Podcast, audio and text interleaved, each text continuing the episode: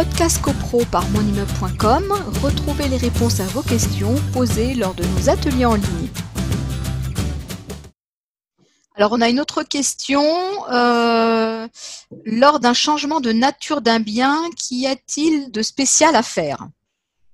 Alors, changement de nature d'un bien. On parle de la destination d'un bien. Oui. Ça doit être ça, mais.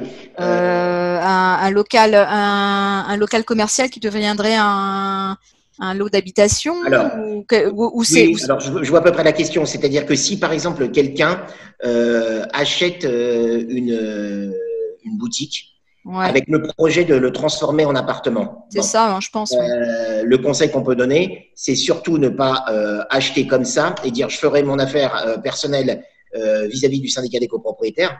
C'est de signer un compromis de vente avec conditions suspensives d'acceptation de l'Assemblée générale de la transformation du lot, de la modification de la euh, de, l'affectation du lot, euh, pour euh, simplement euh, garantir celui qui achète. Euh, alors, euh, si c'est un, on a eu un atelier spécifique par rapport à ça, mais euh, si c'est un immeuble à usage majoritairement, euh, très majoritairement d'habitation, si on veut transformer un lot commercial en lot euh, d'habitation normalement, je dis normalement, avec l'adverbe de prudence qui s'impose, il n'y a pas de difficulté sur le principe, mais il faut quand même une autorisation.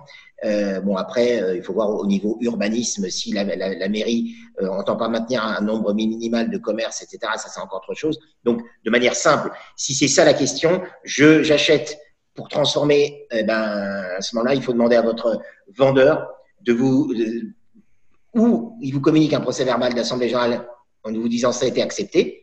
Je pense qu'il faut quand même croiser avec une information auprès de la mairie pour voir qu'il n'y a pas de difficulté. Si maintenant il n'y a rien, tout ça n'a pas été fait, eh bien, euh, vous demandez, euh, vous signez un compromis sur conditions suspensives d'obtention d'une autorisation d'Assemblée générale. Refus de l'Assemblée générale.